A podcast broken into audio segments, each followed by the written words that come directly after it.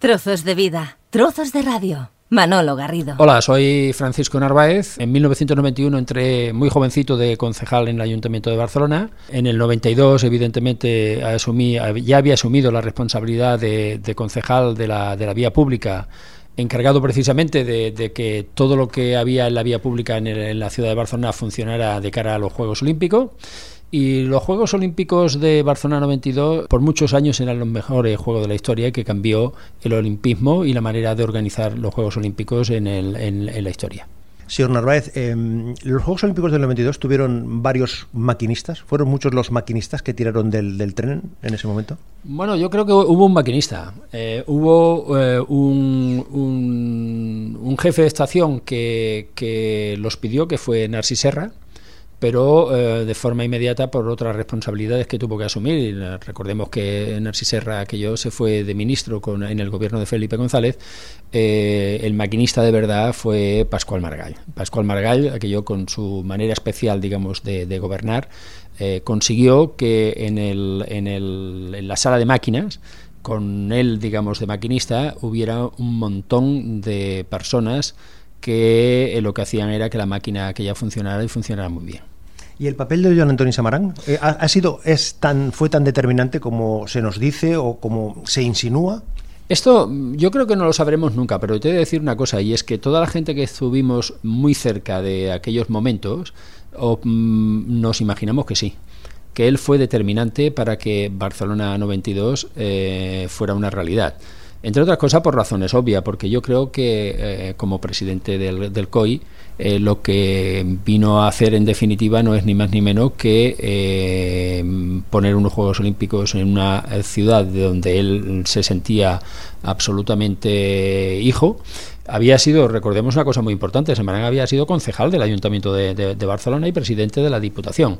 Por lo tanto, yo estoy convencido de que, de que si hubieron algunas delegaciones, aquellos que en algún momento dudaron con respecto a elegir Barcelona, estoy convencido que Samarán, y digo, estoy convencido sin que nadie me lo haya dicho, eh, que quede claro, eh, estoy convencido que Samarán eh, jugó un papel importante en cambiar la, en cambiar la, la decisión. Oiga, señor Narváez, y ahora que hay algunos que se empeñan en revisar la historia y cuestionan el papel y pretenden reescribirla, de también la de los Juegos Olímpicos.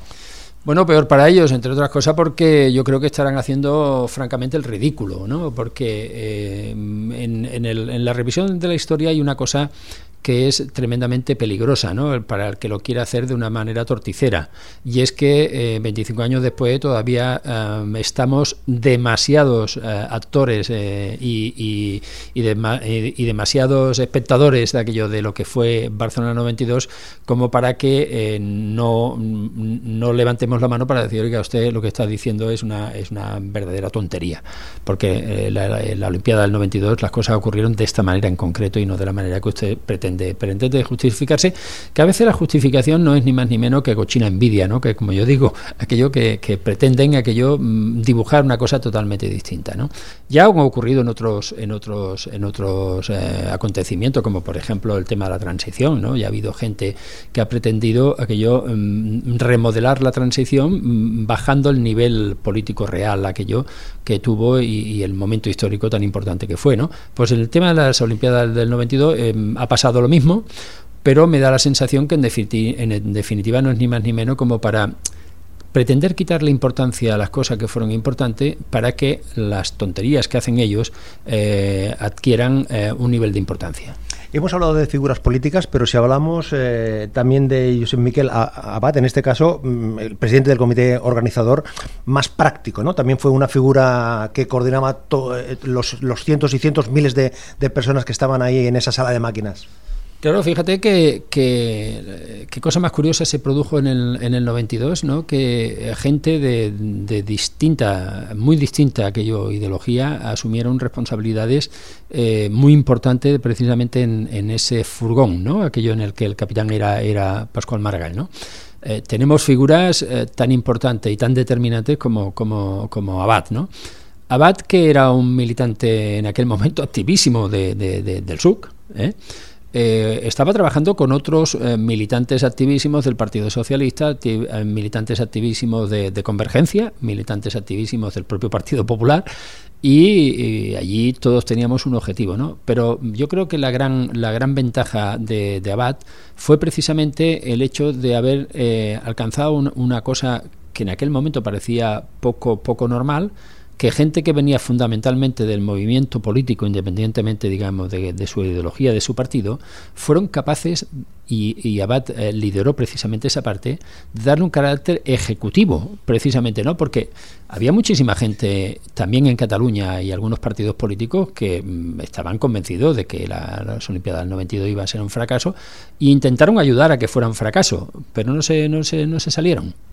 Esa parte no se ha contado todavía, del todo. Bueno, esa parte, eh, ¿sabe qué pasa? Que esta, que esta parte tiene, tiene siempre esa, esa, esa cuestión en el que al éxito se apunta todo el mundo, al fracaso, el fracaso eh, no, tiene, no tiene padres ni madres, ¿no?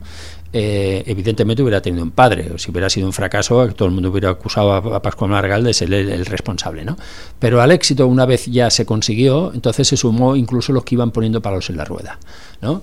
Eh, la hemeroteca está ahí, o sea, por lo tanto no, hace falta aquello que, que, repasemos nombres y apellidos, aquello de personas, aquello que propiciaban boicots a momentos determinados, como por ejemplo a la inauguración del estadio, boicots, digamos, al proceso de, de, obra, la falta de financiación con respecto, digamos, a temas prometidos, en fin, ese tipo de cosas, aquello que en el 92 pasaron, evidentemente una vez se consiguió el éxito, digamos, de las Olimpiadas, convirtiéndolas en unas Olimpiadas y Paralimpiadas históricas, históricas, pues eh, los que tuvimos la responsabilidad, aquello y especialmente Pascual Maragall, de, liderar precisamente ese gran acontecimiento, pues fue lo suficientemente generoso como para eh, decir que entre todos lo habíamos hecho.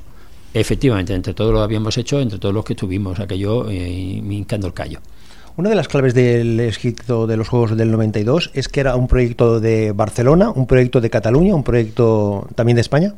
Mira, mm, yo creo que la ventaja del maquinista, como tú decías, eh, fue implicar a todo el mundo, a todo el mundo que buenamente se quiso implicar, que entendió precisamente la, grandeza del momento, ¿no? Era una oportunidad para España entera. Eh, ayer una persona con una responsabilidad importante, nacido en Asturias, me explicaba a mí personalmente que él en el colegio junto con sus amigos vibraban aquello con la consecución de, las Olimpiadas para Barcelona 92, una persona que evidentemente está tremendamente alejada, digamos, de lo que de mi ideología y de mi partido político, o sea, de hecho es un contrincante, ¿no? En, la, política, ¿no? Pero me explicaba cuál era el ambiente que en Asturias se, vivía en, los colegios junto con, con sus compañeros, ¿no? Bueno, pues, pues te he de decir que, es evidente que ese ambiente fue un ambiente que se fue creando y se fue creando, te voy a explicar por qué. En primer lugar, porque en aquel momento, sin duda alguna, y ahora también, las Olimpiadas es un evento que está muy bien prestigiado en el mundo entero. Primer tema. Segundo tema eh, muy importante, que fue el hecho de conseguir por parte del maquinista que hubieran muchísimas personas, no solo que se implicaran, sino que fueran protagonistas en parte de las Olimpiadas. Recordemos una cosa muy importante, 18 subsedes olímpicas. Allá donde eh, se necesitaba aquello, eh, cualquier tipo de infraestructura, Pascual Margal consiguió, digamos, que esos alcaldes se implicaran y las instituciones aquello correspondientes se, se implicaran también. ¿Por qué? Porque la inmensa mayoría de las cosas de la subsede olímpica se podían haber hecho en Barcelona, porque todos estos temas se, prefabrican. Pero Pascual consideró de que, de que Barcelona en aquel momento tenía que ser generosa para que esas infraestructuras también se pudieran construir, digamos, en sitios donde después, posteriormente, le iban a sacar muchísimo más rendimiento. De hecho, ha sido así en todas ellas. Por lo tanto, yo creo que lo más importante es precisamente eso, ¿no? Conseguir que un número importante de personas convivan contigo como si de ellos dependieran el éxito de las Olimpiadas. ¿Y qué cambió mm, las Olimpiadas a la ciudad? Bueno, yo creo que la, la, transformó por completo. La propia construcción de la ronda, a la, que, a la que algunos incluso pretenden criticar, no se sabe por qué, pero bueno, sí, debe ser porque no entienden de movilidad, simplemente, ¿no? Aquello y que por lo tanto cualquier opinión es buena, ¿no? En, este, en, este caso, eh, ya transformó la ciudad. Recordemos que antes de la ronda el tráfico entero del área metropolitana pasaba por la calle Aragón o sea, por lo tanto, ya podéis imaginar cómo, cómo, cómo, recuerdo yo que estaba la calle Aragón permanentemente, aquello con dos carriles de circulación más de los que hay ahora, más de los que hay ahora, y atravesando el centro de la ciudad, que es una ciudad que evidentemente en aquel momento estaba ennegrecida por el, humo de la contaminación. Pero después pasó otra cosa, que aquí el maquinista fue el protagonista de verdad, y es que Barcelona, eh, en Barcelona, eh, en, la, en, la, mente de Pascual Maragall, eh, estaba eh, el aprovechamiento, igual que la, sucede el aprovechamiento, digamos, de los barrios de un acontecimiento tan importante y sobre todo de un consenso tan importante institucional de aportar recursos aquello para la ciudad de Barcelona. Y eso Pascual Maragall siempre lo agradeció mm, eh, públicamente y políticamente, entre otras cosas porque sabía perfectamente cuáles fueron los esfuerzos del Estado, sabía perfectamente cuáles fueron aquellos los esfuerzos de la Diputación de Barcelona y también sabía cuáles fueron los esfuerzos de la, de la Generalitat de Cataluña. ¿no? Pero mm, hay una cosa muy importante a tener en cuenta y es que eh, no hubo barrio que no saliera beneficiado precisamente de eso. Pero después, otra cosa más importante, que es Barcelona eh, por primera vez miró al mar. O sea, con las Olimpiadas del, 92, Barcelona definitivamente ganó el mar, digamos, como parte integrante eh, o como parte mm, de un gran equipamiento que tiene en estos momentos para los ciudadanos. De hecho, 25 años después, todo el mundo reconoce que la gran transformación de Barcelona eh, se produjo justo en el, en el 92, que fue la que propició el reconocimiento mundial de la ciudad como una gran ciudad. Las Olimpiadas de la Ciudadanía, las Olimpiadas de los Voluntarios. Mira, mm, alguien me explicó hace mucho tiempo una, un, pequeño cuento que te lo voy a explicar de seguida para que eh, entendamos por qué se produjo eh, esa efervescencia social, ¿no? Eh, dice que um, cuando se estaba fabricando la, catedral de, Colonia, cuando se estaba construyendo, eh, el arquitecto jefe se paseó por donde estaban los picapedreros ¿no? y le preguntó a uno de ellos qué, qué, es lo que estaba haciendo. ¿no? Y dijo, no, yo aquí todo el día pegando, picando piedra y demás. ¿no? Eh, le preguntó a otro le dijo, ¿tú qué estás haciendo? Y le dijo, no, mira, yo mm, pico la piedra, pero la pico con, unos, con los cantos bien definidos para que los, los obreros después la puedan colocar sin ningún problema. ¿no? Y le preguntó a un tercero, le dijo, ¿Tú, ¿tú, qué estás haciendo? Y estaba haciendo exactamente lo mismo que estaban haciendo los otros dos. Dijo, yo estoy haciendo la Catedral de Colonia. Pues bien, eso es exactamente lo que ocurrió en la ciudad de Barcelona. Un voluntario. Y te pondré un ejemplo, pues sin dar nombres, evidentemente, ¿no? Una chica muy joven, muy joven, que estaba en la lavandería del, del encuentro juvenil que había, que había en, en, eh, en, en, en Sarriá eh, en, los, los, salesianos concretamente, eh, vivió las Olimpiadas como si de su trabajo dependiera el éxito de, las Olimpiadas. Mm, esto es el secreto de lo que ocurrió. El secreto de lo que ocurrió es que cualquiera que tuviera una responsabilidad, por mínima que fuera, había interiorizado que de él dependía el éxito de la ciudad de Barcelona. Claro, 100.000 voluntarios. Cuando nos dieron la nominación, habíamos, habíamos, nos habíamos apuntado ya 60.000. Pero dos meses después de la denominación habíamos llegado a 100.000 voluntarios. 100.000 voluntarios, muchos de ellos de fuera de España, porque aquí vino mucha gente a trabajar, aquello de, mil cosas distintas, de conductor de un autobús, de aquello de, traductor de, un idioma, de acompañante de... En fin. Si los voluntarios no hubiesen sido esas Olimpiadas de la misma, de la misma manera. Imposible, imposible imposible. Sin los voluntarios, las Olimpiadas no, se, hubiera parecido, se hubieran parecido más a otras Olimpiadas y por lo tanto no hubieran sido históricas.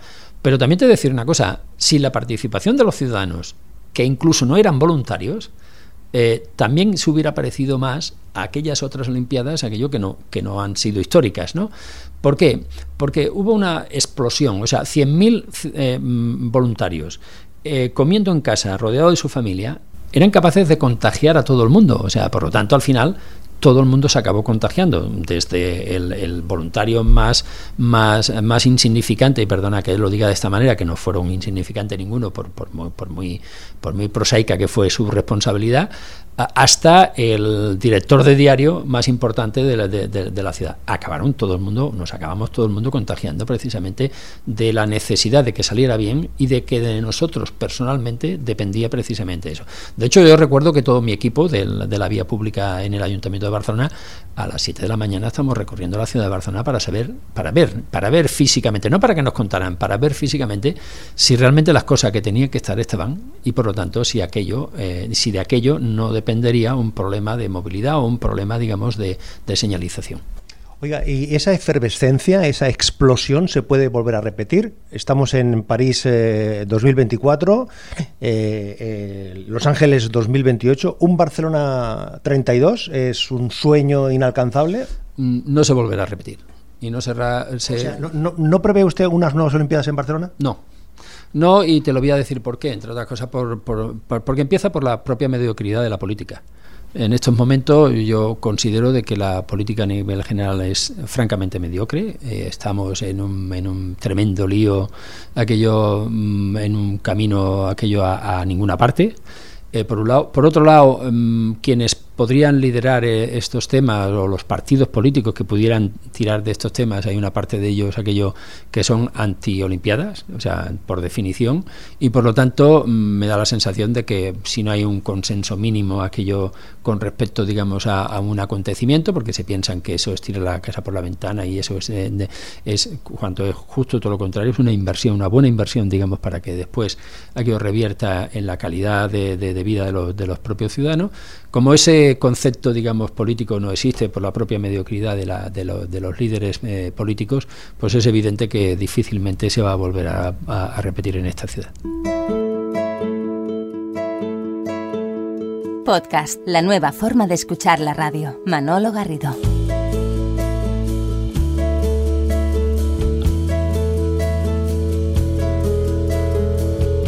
Recuperemos algunos momentos. ¿Dónde estaba usted el 17 de octubre de 1986, el día que se proclama la candidatura? ¿Recuerda dónde, estaba? ¿Con quién estaba? ¿Qué estaba haciendo? Perfectamente.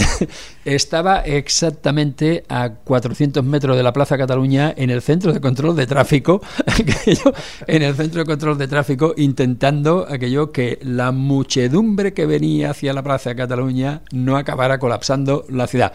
Perdone, que no lo conseguí le acabó colapsando. Oiga, ¿y su momento de Barcelona 92? Mm, me quedo con uno eh, que, es Barcelona 92, pero no son Olimpiada, es para Olimpiada. El día que entré eh, a, las pruebas de natación de las Paralimpiadas y cuando yo tenía que entregar yo tenía que entregar eh, unas medallas pero me pidieron que en pleno mes de agosto fuera fuera a, entregar una medalla estábamos todos aquí por lo tanto no fue ningún esfuerzo todo lo contrario un honor ir a entregar una, medallas a los a los paralímpicos en natación. Y cuando llegué al estadio olímpico vi una enorme cola pero digo una enorme cola como no te exagero un kilómetro de personas en pleno sol esperando que saliera alguien de las instalaciones eh, de natación. Y cuando entré en el interior de la instalación, la sensación de que no había un asiento libre, aquello en unas competiciones paralímpicas de natación, me llenó sin, sinceramente de orgullo. Tanto es así, tanto es así que te recuerdo, eh, te voy a recordar otra cosa más, que se me saltaron las lágrimas. Y es lo que yo explico normalmente, ¿no? Cuando alguien me dice, oiga, ¿usted qué recuerda? Recuerdo muchísimas cosas. Te podría decir prácticamente que estamos haciendo día a día, que hacíamos prácticamente aquello incluso por horas, ¿no? Pero te puedo garantizar de que el momento, aquello que a mí más, más me afectó, aquello de forma positiva, fue precisamente, en primer lugar, por, por la explosión, digamos, de participación de la, de la ciudadanía y, en segundo lugar, por el orgullo que yo veía en, las, en, en, los atletas paralímpicos. Porque claro, muchos de ellos fueron a Seúl, mientras que aquí eh, los recibíamos en la Villa Olímpica, aquello con un comité, aquello demás, eh, allí en, Seúl, aquello mm, los esperaba un camión militar, los subía al camión militar, los llevaba a la Villa Olímpica, que estaba en el Quinto Pino, eh, y después los llevaban a los estadios y estaban solos prácticamente, ¿no? Claro, llegaban aquí al, aeropuerto, lo subían en un autobús de línea normal, aquello que hacía el recorrido a la Villa Olímpica, evidentemente, ¿no? ¿Vale? Que además, además se subían por su propio pie porque eran autobuses de piso bajo. Los primeros autobuses para discapacitados que compramos para, para, para las Olimpiadas, ¿no? Eh, llegaban a la Villa Olímpica, se encontraban ahí un grupo de gente que los esperaba, que además además aquello les, les entregaban unos obsequios, unos modestos obsequios, y que además además los acompañaban andando, ¿eh? andando con ellos, aquello hasta el lugar donde tenían que, hospedarse. Eh, claro, si además además cuando llegaron aquello a, a, a competir, a la instalación, eh, se encontraron con que no solo habían llegado en, unas condiciones normales, no habían que no, no habían cuatro soldados como pasaba en, en, Seúl aquello para subirlos en un camión, sino que ellos bajaban de la Villa Olímpica, se subían al autobús, se iban hacia la instalación y cuando entraron aquello después de hacer los precalentamientos interiores, cuando entraron a la instalación se dieron cuenta que la instalación estaba llena de gente, de gente dispuesta a animar, ¿entendés? Pues ellos, esa, esa, esa sensación que yo percibí en ellos fue lo que a mí me emocionó de verdad. Que a estas alturas estemos hablando de Barcelona 92, eh, esto está conmemorar estos 25 años es un ejercicio de reconocimiento, un ejercicio de nostalgia. A ver, yo creo que eh, esta ciudad, Barcelona 92, le debe mucho la ciudad de Barcelona. Y te lo voy a explicar en otro, en otro ejemplo. Yo tengo un, amigo que se acaba de jubilar y se ha pasado seis meses por el Canadá, yendo de un extremo a otro, aquello. Se lo ha pasado pipa, que evidentemente es una envidia que yo tengo de él, ¿no? Pero eh, dice, mira, yo cuando llegué al Canadá empecé a decir que, que, era, que era español. Y bueno, pues mucha gente, mucha, muchísima gente no sabía ni dónde estaba. Dice, algunos decían que si estaba al lado de México y demás, ¿no? Después dije que era catalán bueno, pues nadie sabía dónde estaba, ¿no?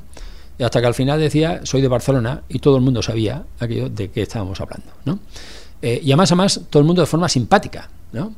¿Eso qué significa? Significa que es gracias a Barcelona 92 que se produce esa, ese reconocimiento de la ciudad de Barcelona, aquello en el mundo, en el mundo entero, ¿no?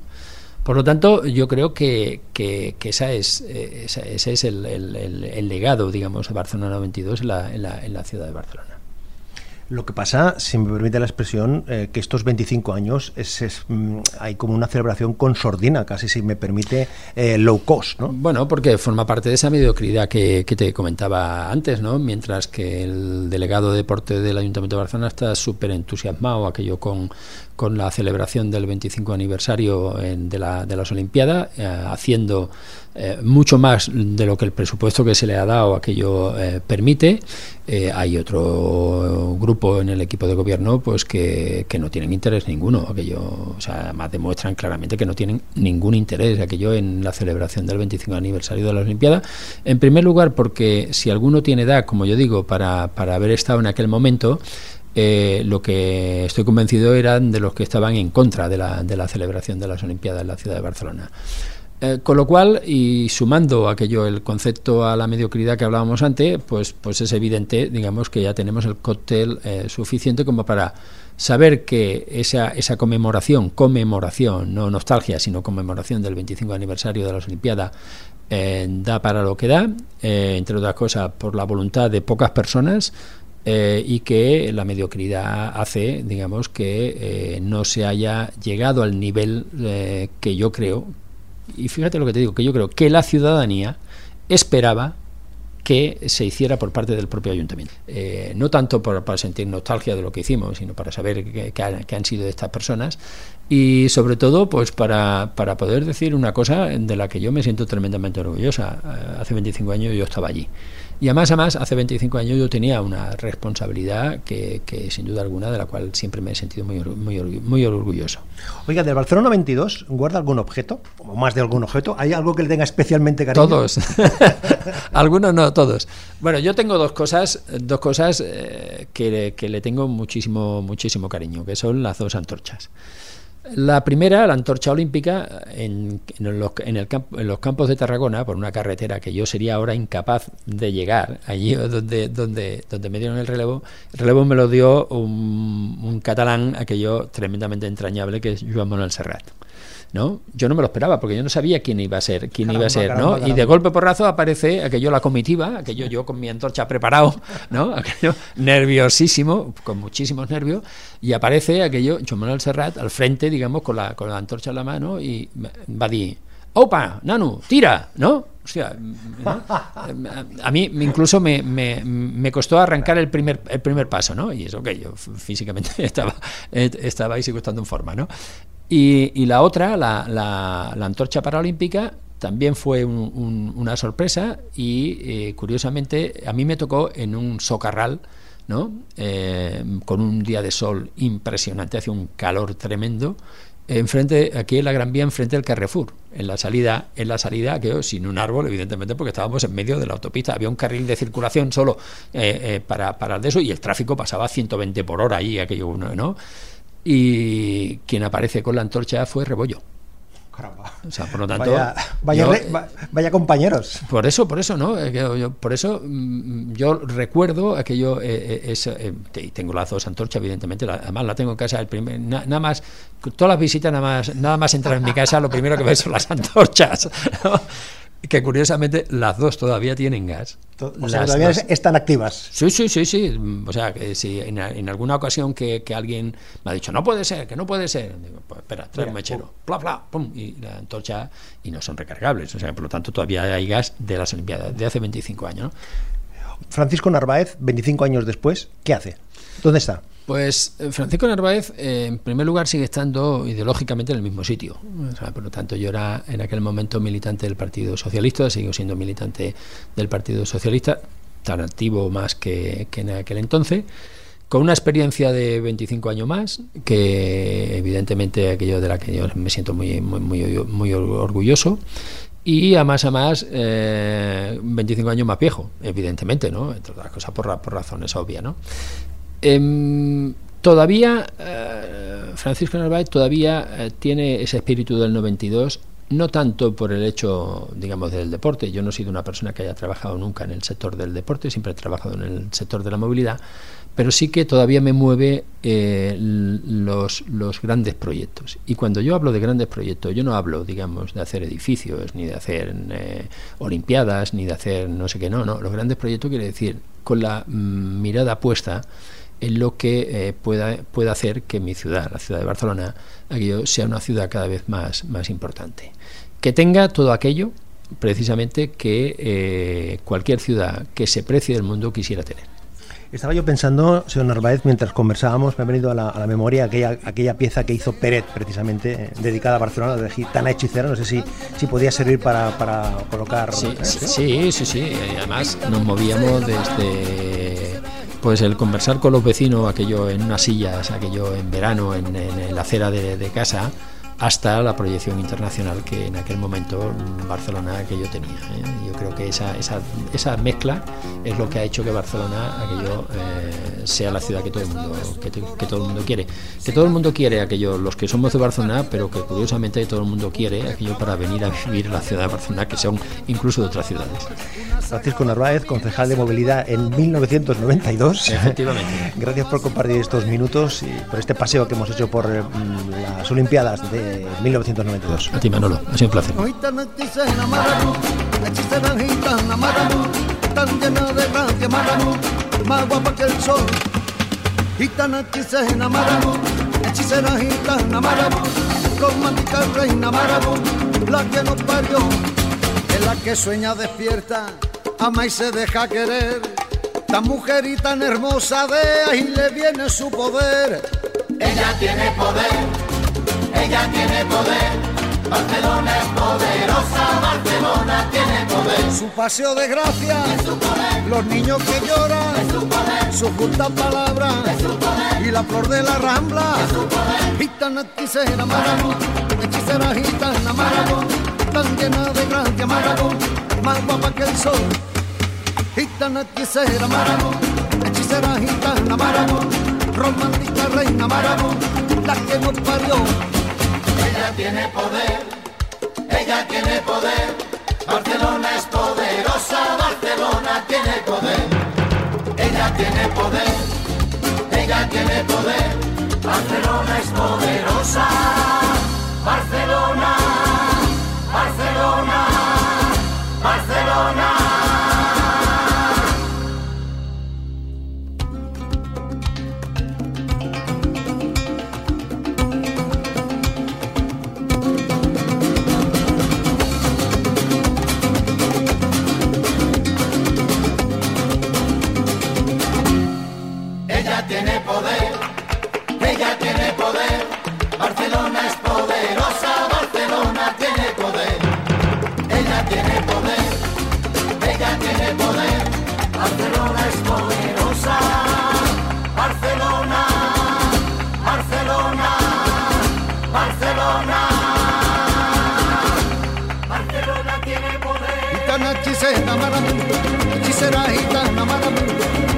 reina Madame, la que parió.